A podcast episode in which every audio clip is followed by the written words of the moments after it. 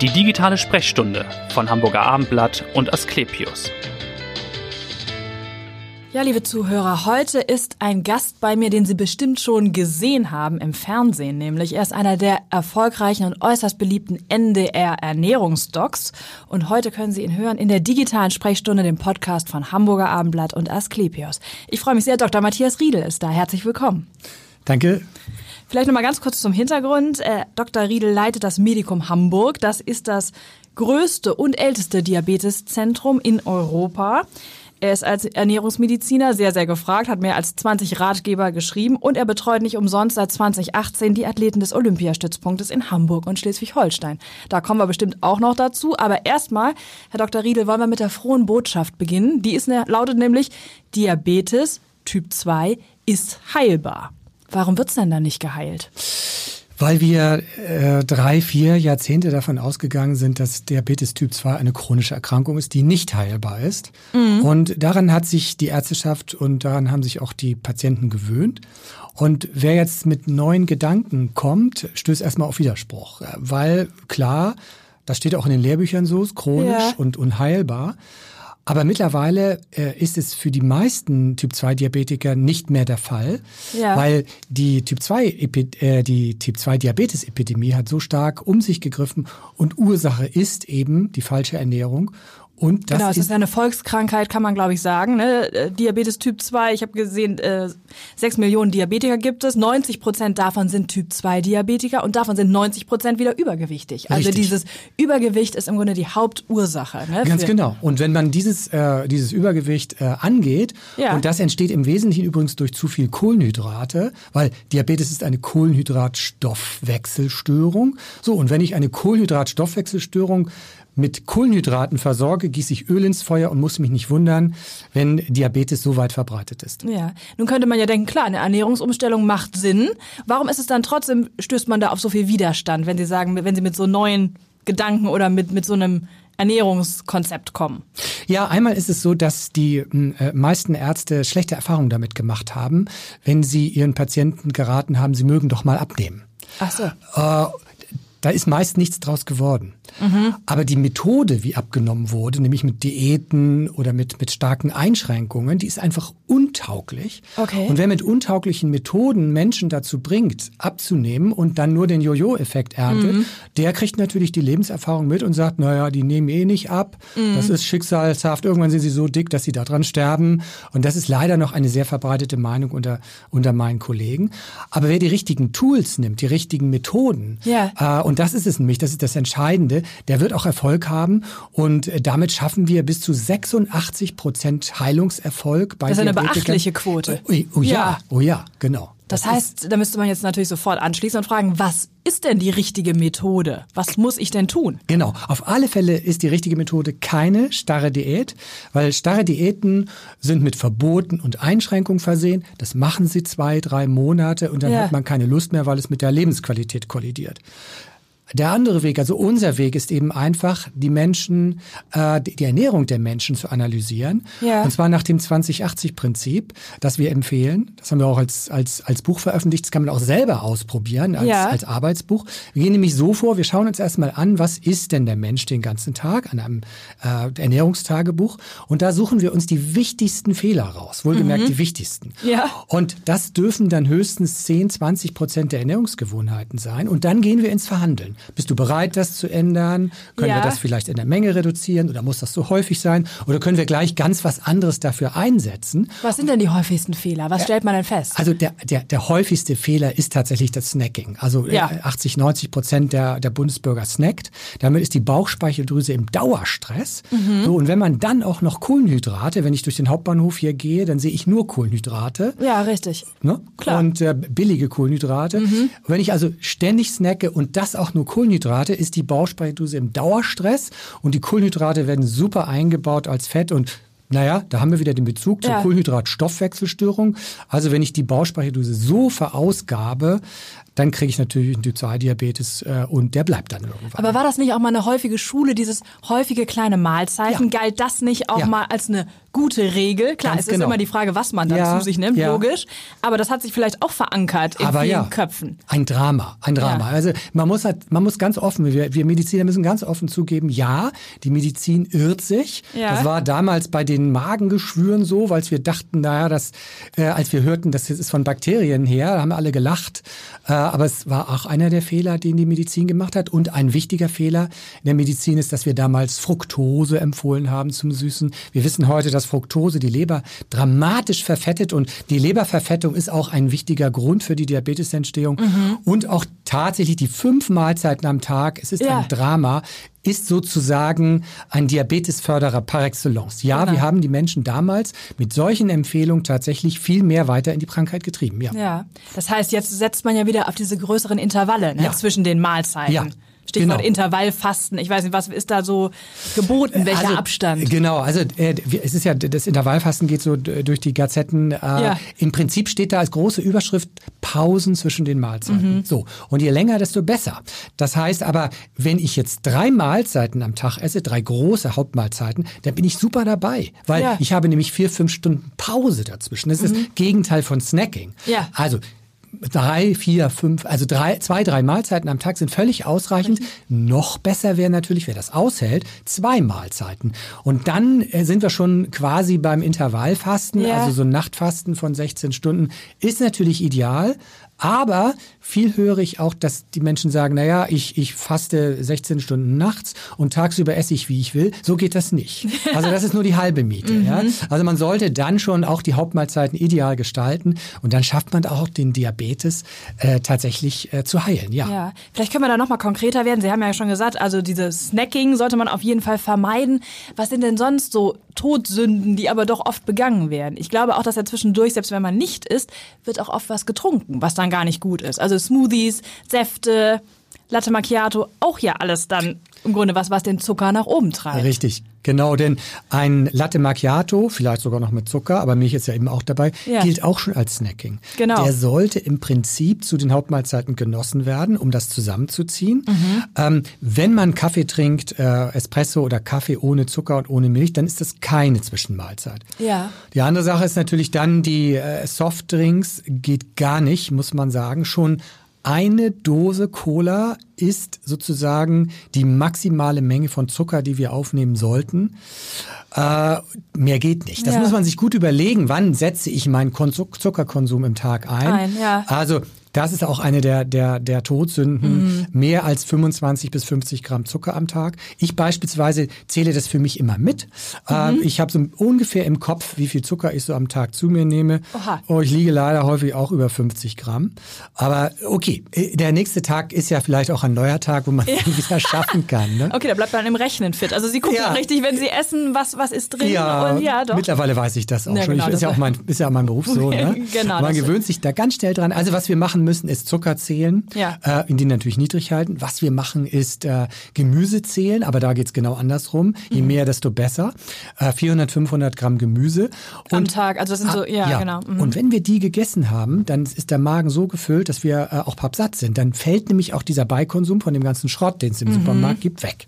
Okay. Und der, der dritte Punkt ist halt, äh, und das veranlasst viele auch zum Snacken, Eiweißarmut in der Ernährung. Also das ist ein besonderes Frauenproblem. Ja, mhm. Ähm, äh, Frauen denken immer noch, ja, ähm, Eiweiß, äh, vielleicht auch in Form von Fleisch, äh, da ist Fett drin und Fett macht Fett. Das ist auch nicht rauszukriegen Ja, aus den Menschen. ja. Und dann meiden die also alles, was, was Eiweiß und Fett enthält. Wir brauchen aber 1,1 Gramm oder 1,2 Gramm Eiweiß pro Kilogramm Körpergewicht.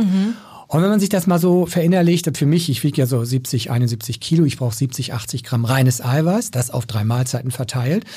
Und dieses Eiweiß hat eine ganz besondere Bedeutung. Es macht uns satt. Es gibt, macht nichts satter als Eiweiß. Wer also Okay. zum Frühstück, Mittagessen und Abendessen Eiweiß gegessen Ja. hat, der ist in den Stunden danach satt und gleichzeitig schützt er seine Muskulatur. Eiweiß belastet die Bauchspeicheldrüse nicht. Ja. Und das sind gute Gründe, Eiweiß auch zu essen. Und gerade im Alter ist es so, dass wir natürlich einen Muskelabbau bekommen. Ab 50, 70 geht es noch weiter. Mhm.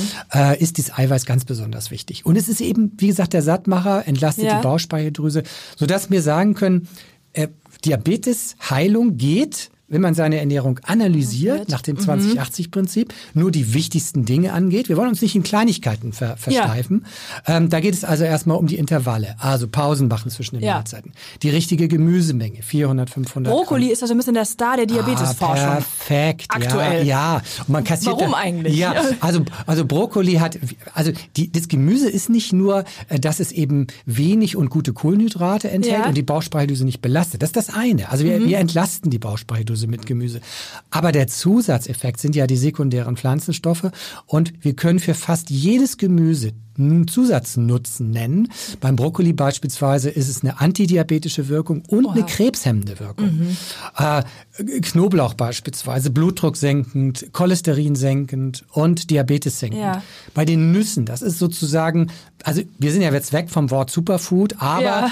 Wenn man ein Superfood bestimmen wollte, dann sind es die Nüsse, weil Nüsse wirken sogar antidiabetisch. Okay. Und Leute, die viele Nüsse essen, Ja. die haben sogar einen geringeren Bauchumfang, haben einen niedrigeren Blutzucker, einen besseren Blutdruck und bessere Blutfettwerte. Also es ist ein Medikament sozusagen. Ja, toll. Und deshalb verbietet sich auch die Frage einfach, ähm, wie viel Nüsse darf ich essen? Ja, ganz klar, bis man satt ist. Okay, ja? ja. Also es gibt da keine Obergrenze. Grenze, ja. Und, und wer jetzt argumentiert, naja, da ist aber Fett drin, dann sage ich, okay, das sind gesunde Fette, das Ja, sind genau. Mhm. Omega-3-Fette und die sind nur gut. Ja? Okay. Denn wir wissen, dass die Frauen am Mittelmeer weniger Krebse haben, weniger Herzinfarkte, die Männer auch. Ja, das stimmt. Mhm. Und das liegt auch an, am Olivenöl, das liegt auch an den Richtig. Nüssen und an der mediterranen Ernährung. Das ist sozusagen so ein Prototyp, Ja. also wie man sich ernähren sollte, damit man Diabetes vom Hals bekommt. Also ganz konkret, Thema, wie koche ich morgen? Was wären jetzt die drei Top-Mahlzeiten? Womit mache ich alles richtig? Angefangen beim Frühstück. Nuss, Also- Nussmüsli. Oder Zum was? Beispiel, ja, genau. Also, äh, also ja, äh, ein Müsli essen, aber bitte selber machen. Ja. Alle vorgefertigten Mischungen enthalten zu viel Zucker. Zucker, Mhm. ja. Ähm, selber machen, vielleicht auch anrösten, äh, das kann man auch machen, mit Samen dabei oder auch mit Nüssen. Und ähm, das mischt man idealerweise äh, vielleicht mit Joghurt und mit zuckerarmen Früchten, mit Beeren. Äh, das wäre so, ein- das wäre, so- das ist sozusagen das Antidiabetes-Frühstück. Das hält satt. Aber wer jetzt kein Müsli mag, der, Ja. der isst einfach ein Vollkornbrot, äh, isst vielleicht auch ein Ei, das sind schon mal acht Gramm Eiweiß, Aber eben kein Croissant. äh, aber kein Croissant. Croissant geht leider gar Falsche nicht. Kohlenhydrate. So Ja, ist das. Ich liebe das. Und, ja, ja, und, viele aber lieben das. Viele lieben das ist das. Ja. Also man muss es ja nicht verbieten. Also, aber man muss den Konsum einfach reduzieren. Ja. Vielleicht teilt man das Croissant mit dem Partner oder isst es nur einmal die Woche oder einmal im Monat. So mache ich das. Mhm. Ja. Und äh, beim Mittagessen ist es so wichtig, darauf achten, Salat ist gut, ja klar, aber Salat enthält kaum Eiweiß und deshalb auch gerade an die Frauen gerichtet, da vielleicht auch ein bisschen Käse rein, ein bisschen Genau. Lachsstreifen. Es macht sonst nicht satt. Es So hält halt nicht vor. Es, genau, sonst, sonst klaut man in der, in der Redaktionsküche dann schon wieder den Kollegen die Süßigkeiten aus der Schublade. ähm, das ist nämlich die Folge. Da hat man nach zwei, drei Stunden schon wieder Hunger und schon ist man in, Snacking, in der Snacking-Falle. Bei den Männern, denen muss man das genau andersrum, muss man sagen, also okay, ähm, die übertreiben es mit dem Eiweiß häufig. Also so ein 800 Gramm Steak, nur mal so. Das ist so viel Eiweiß, das sind äh, schon äh, über 100 Gramm Eiweiß. Das ist der gesamte Tagesbedarf und Mhm. den sollte man nicht auf einmal essen. Also für einen sportlichen Mann ist das der Tagesbedarf. Ja, ja, Und äh, wenn man zu viel Eiweiß, zu viel Fleisch isst insbesondere, dann ist das sogar Diabetes fördernd. Also nicht zu wenig Eiweiß, nicht zu viel. Mhm. Aber auch nicht zu viel, also die Dosis. Mhm. So, man muss es sich einmal ausrechnen. Äh, eine 50 Kilo Frau, 5 mal, 5 mal, 50 mal 1,2 Gramm sind rund 55 Gramm oder 60 Gramm Eiweiß. Ja. Ne? Also das heißt 20 Gramm Eiweiß pro Mahlzeit. Das ist ganz einfach. Ein Ei hat schon 8 Gramm. Mhm. Und überall steht ja eigentlich auch drauf, wie viel äh, Eiweiß da drin ist. Fleisch hat so 20 Prozent, Fisch, Käse Ja. auch um und bei, Nüsse auch um und bei. Also das ist schnell auswendig gelernt. Ja. Milch 3,5, Joghurt ein bisschen mehr, Quark 7 bis 8. Also es ist, ist kein Hexenwerk. Und vor allen Dingen, man merkt schon, äh, ich habe jetzt überhaupt noch nicht von Kalorien gesprochen. Ne? Nee, das stimmt. Ja. Haben wir noch gar nicht erwähnt. Äh, Das ja, böse Wort. Genau, das böse Wort. ähm, also äh, die Männer hatten schon immer recht, die konnten ja nie Kalorien zählen. ähm, Kalorien zählen ist tatsächlich out, weil Ja. Kalorien machen nicht satt. Wir zählen das, was also Diabetes fördert und Gewicht, das haben ja. wir ja schon gesagt, Zucker. Und wir zählen das, was satt macht, das ist Gemüse und das ist Eiweiß. Okay. Und wenn man die Mengen einhält, dann ist man satt, zufrieden, äh, glücklich, fühlt sich übrigens auch besser. Also diese Ernährung, die ich jetzt hier gerade skizziert ja. habe, äh, die empfehlen wir auch unseren äh, Olympiasportlern. Und wir hören von den Patienten immer, wenn wir das so umgebaut haben, sagen ja. die, ah, eigentlich habe ich gar nicht so viel geändert. Also das ist, das ist der Effekt vom 20-80-Prinzip. Okay. Wir sind 80 Prozent der Ernährung ja gar nicht angegangen, mhm. ja, sondern nur die wichtigsten Big Points. Ja. Genau, aber Dann die haben schon so einen, machen so einen Effekt. Ja, genau, genau. genau mhm. ja, das ist, äh, das ist wie beim Geldsparen. Sie fangen ja beim Geldsparen bitte auch nicht mit dem Spülmittel an, sondern Sie gucken, wo geht das Geld hier weg Richtig. im Haushalt. Genau, ne? das ist ein ganz, ganz guter Vergleich. Ne? Genau. Und da packen Sie an. Ja. So, und dann sagen die, also ich habe eigentlich gar nicht viel geändert, aber ich fühle mich fit, geistig wie körperlich. Ja, toll. Das sagen ja. die alle. Und das ist natürlich der Effekt, den wir bei den Olympiasportlern auch erzielen wollen. Die müssen geistig topfit sein, die müssen wollen und die müssen auch körperlich fit sein. Und das ja. macht sich bei denen in Zehntelsekunden bemerkbar. Ja. Aber bei Otto-Normalverbraucher wie bei uns ist es so, wir sind einfach fitter, wir fühlen uns besser. Ja. Das merken wir auch bei, bei Menschen, die so leicht zur Depression neigen. Auch das bessert sich. Mhm. Also es sind viele Begleitumstände, wo die Patienten uns dann sagen, ja, ich fühle mich jetzt fitter, die Depression ist irgendwie besser ja. geworden. Lauter solche Nebeneffekte. Also richtiges, richtige Ernährung ja. vertreibt nicht nur den Diabetes, äh, sondern auch noch andere Wehwehchen. Ist es denn überhaupt jemals zu spät für so eine Ernährungsumstellung? Also Leute, die jetzt sagen, wir seit 20 Jahren Diabetes Typ 2 haben, lohnt es sich da auch noch umzustellen? Unbedingt, ja, ja. es ist nie zu spät. Also wir schaffen, ideal ist der Zeitraum natürlich, je früher, desto besser. Das muss Klar. man sagen. Also mhm. wenn, wenn die Blutzuckerwerte so langsam ansteigen, einfach die Handbremse ziehen und sagen, also wenn der Hausarzt sagt, naja, die Werte steigen langsam an, ja. worauf warten wir dann? Wollen wir warten, dass der Diabetes da ist? Ähm, die ersten fünf Jahre sind tatsächlich die einfachsten fünf mhm. Jahre, danach wird es immer schwieriger. Ähm, wir sagen auch als grobe Faustregel, wer viel abzunehmen hat, der hat die besten Chancen in diesem Fall. Also ab 10, 15 Kilo Gewichtsabnahme ja. liegt dann die Wahrscheinlichkeit tatsächlich schon bis zu 90 Prozent, dass man Diabetes wieder los wird. Aber ich kann auch Menschen Mut machen, die schon Insulin haben, also mhm. im fortgeschrittenen Stadium. Ja, Wenn genau. da Gewicht mhm. zu verlieren ist, dann können wir äh, tatsächlich äh, das Gewicht reduzieren und werden in vielen Fällen das Insulin wieder los und natürlich das Gewicht auch. Und ich meine, das ist natürlich Lebensqualität, ja. äh, wenn man kein Insulin mehr spritzen muss. Ne? Absolut. Und äh, von Ihren Patienten, wie viele sagen Sie, schaffen das wirklich ganz wegzukommen von Diabetes Typ 2? Sind es diese 86 Prozent? Die haben die, ja, die haben die theoretische Chance. Chance ja. Wenn wir gucken, wie viel das auf Dauer schaffen, ja. sind es ungefähr äh, 30, 40 Prozent. Mhm. Und ich kriege auch ganz viele Mails aus ganz Deutschland, äh, die sagen, ich habe mir das Buch gekauft, 2080-Prinzip, ja. äh, Leben mit Diabetes. Und die haben das selber gemacht, ohne mhm. ärztliche Hilfe. Da okay. sind sogar auch Patienten dabei, die sagen, mein Arzt wollte mir Insulin geben. Ja. Oder habe ich gesagt, nee, will ich nicht, ich will das jetzt mal selber versuchen. Ja.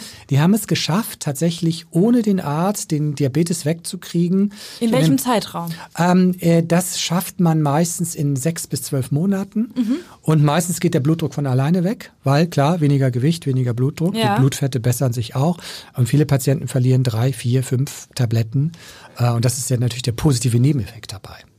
Ändert sich denn die Diabetestherapie Ihrer Meinung nach? Geht es hin zu dieser Ernährungsumstellung oder wird auch in fünf oder zehn Jahren weiterhin Insulin verschrieben. Also Insulin, äh, Insulin ja. ist schon wichtig, das ja, ist, schon, ist ja. schon klar. Nur, wir müssen mal sagen, in Deutschland wird doppelt so viel Insulin pro Kopf verschrieben wie in anderen europäischen Ländern, wie zum Beispiel in Österreich und der Schweiz. Mhm. Ähm, Deutschland ist ein Insulinmastland. Ja. Das hat Tradition. Äh, in Deutschland ist man sehr früh immer auf das Insulin gegangen, ohne äh, die Ernährungstherapie auszureizen. Ähm, das ist ein Problem. Daran müssen wir arbeiten in Deutschland. Und Insulin wirkt ab einer Dosis von 70 Einheiten ja sogar schädlich und fördert äh, Herz-Kreislauf-Erkrankungen. Und wenn wir so früh mit dem Insulin ansetzen, Insulin steigert das Gewicht. Wir haben das alle gesehen bei Sigmar Gabriel. Ja. Also die ganze Nation hat ihn leiden sehen. Der hatte nachher, so man gehört hat, der ist ja nicht bei uns Patient gewesen, mehrere hundert Einheiten Insulin. Und an so etwas stirbt man dann irgendwann. Mhm. Und irgendwann muss dann auch der Magen operiert werden, äh, wenn es so weit ist. Äh, aber das kann man durch rechtzeitiges Einsetzen der Ernährungstherapie verhindern. Also, und mein ganz persönlicher Wunsch, also mein Traum ist es, dass jeder Diabetiker eine Ernährungstherapie angeboten bekommt ja. und sie auch durchführt. Sie kann auch mal scheitern. Dann ist der Hund gestorben, dann ist die Frau weggelaufen. Das sind so Situationen, wo man sagt, also okay, jetzt machen wir mal Pause mit der ja. Ernährungsumstellung. ja. Das ist nicht der Zeitpunkt. Aber einfach wieder anknüpfen ähm, äh, mit der richtigen Hilfe äh, schafft man das ähm, äh, tatsächlich auch mhm. alleine. Und wer es nicht alleine schafft, der holt sich dann äh, professionelle Hilfe. Und ähm, ich glaube, dass wir damit auch die Vorherrschaft des Insulins ähm, ähm, äh, runterdrücken können, dass wir müssen davon weg. Es ist ein Skandal geradezu, dass in Deutschland zu früh, zu schnell und zu viel Insulin verschrieben wird. Ist das allein erlerntes Verhalten, wie Sie am Anfang sagten, oder ist es auch ein Politikum, dass es einfach auch mehr Geld gibt für den Patienten, dem man Insulin verschreibt? Da sprechen Sie was an, ja. Also äh, ich, ich höre von, von meinen Kollegen unter der Hand, also außerhalb unserer Praxis natürlich. Ja, ja. Äh, also äh, ich werde dafür nicht bezahlt, dass die Patienten abnehmen. Es gibt dafür genau. keinen wirtschaftlichen Anreiz und mhm. andersrum gibt es leider einen wirtschaftlichen Anreiz, wenn Sie einen insulinbehandelten Patienten haben, sind äh, aufwendigere Schulungen nötig und die werden natürlich viel besser bezahlt. Das heißt, jedem Patienten, dem ich das Insulin Insulin wegnehme, schade ich meiner Praxis wirtschaftlich. Ja. Und das sollte so nicht sein. Also der wirtschaftliche Anreiz geht für die Ärzte klar in die Richtung Insulin, früh und viel. Mhm. Und äh, Gewichte, das ist das Problem des Patienten. Und so darf das nicht bleiben. Ja. Jetzt meine Frage an Sie persönlich als Arzt. Wie halten Sie sich fit und gesund? Worauf achten Sie? Ich bin ja, ich bin ja auch, äh, ich, ich habe so eine 60, 70 Stunden Woche mhm. als Geschäftsführer, als, äh, als ärztlicher Direktor muss, ich behandle auch 20 Stunden Patienten noch. Da fragen mal viele, behandelst du noch Patienten? Ja, natürlich behandle ich noch Patienten. Sonst Oder sind ich, Sie nur noch im Fernsehen? Genau, ja. genau, genau, genau, genau. Und äh, also äh, dadurch, durch das viele Sitzen und, und den vielen ja. Druck und die viele Verantwortung. Ich versuche, also ich habe es als Ziel, jeden Tag Sport zu machen. Mhm. Wenn ich es fünfmal die Woche schaffe, bin ich froh und glücklich. Ähm, ich meditiere, das gehört für mich dazu. Jeden äh, Tag? Ja, ich versuche jeden mhm. Tag zu meditieren. Ähm, das kann ich auch nur jedem empfehlen.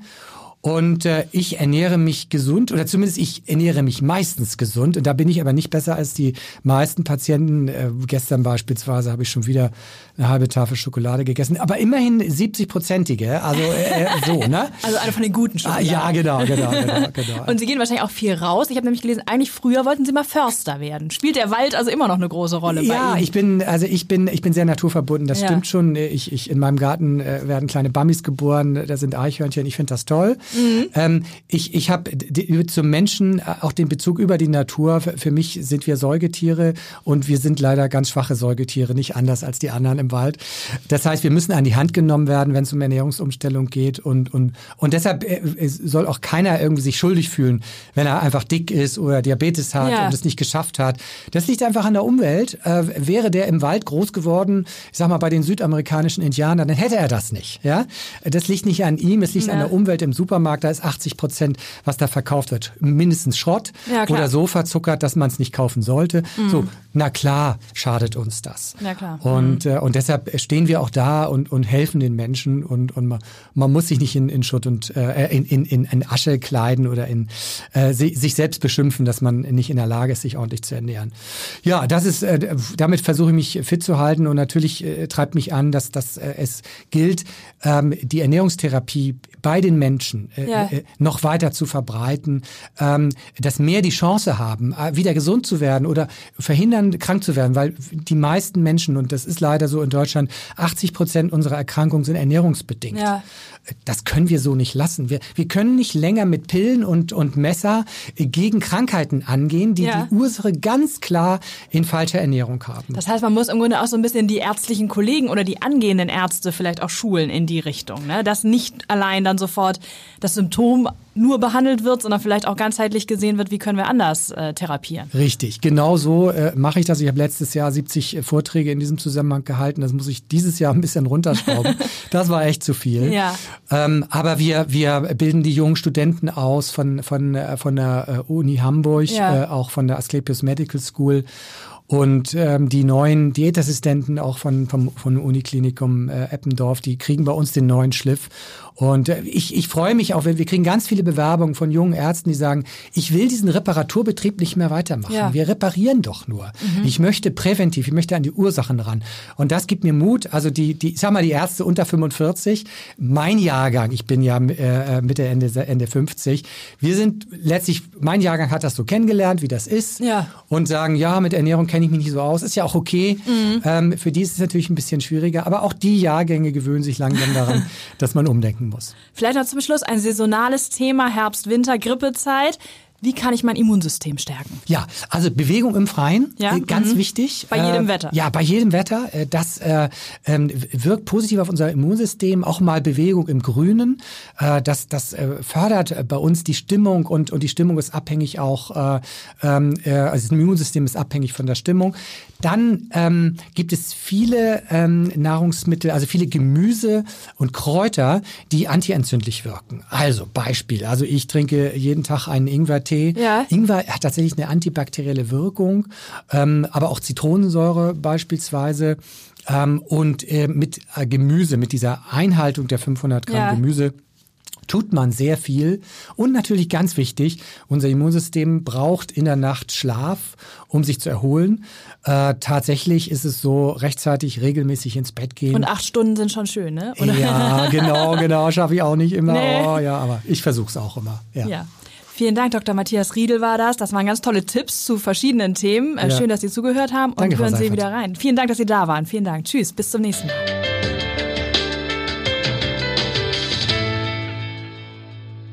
Weitere Podcasts vom Hamburger Abendblatt finden Sie auf abendblatt.de slash podcast.